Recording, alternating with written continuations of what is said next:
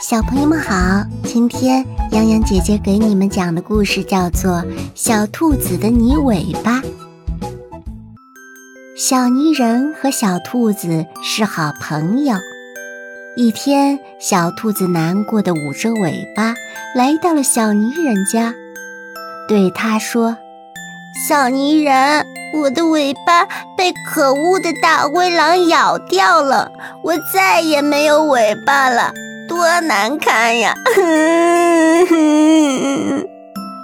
小泥人一瞧，小兔子原本长着尾巴的地方，现在光秃秃的。他想了想，然后高兴地对小兔子说：“别难过，我有办法。”小兔子听了，瞪大了眼睛说。你能有什么办法？难不成帮我找大灰狼，把尾巴要回来？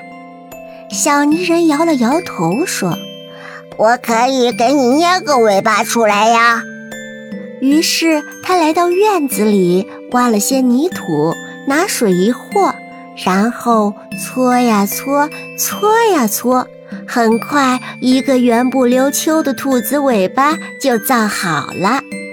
来，把尾巴安上吧。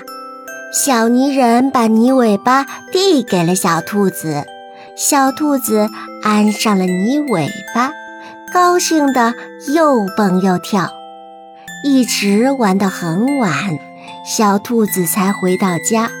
它的全身都是汗，于是准备洗个澡。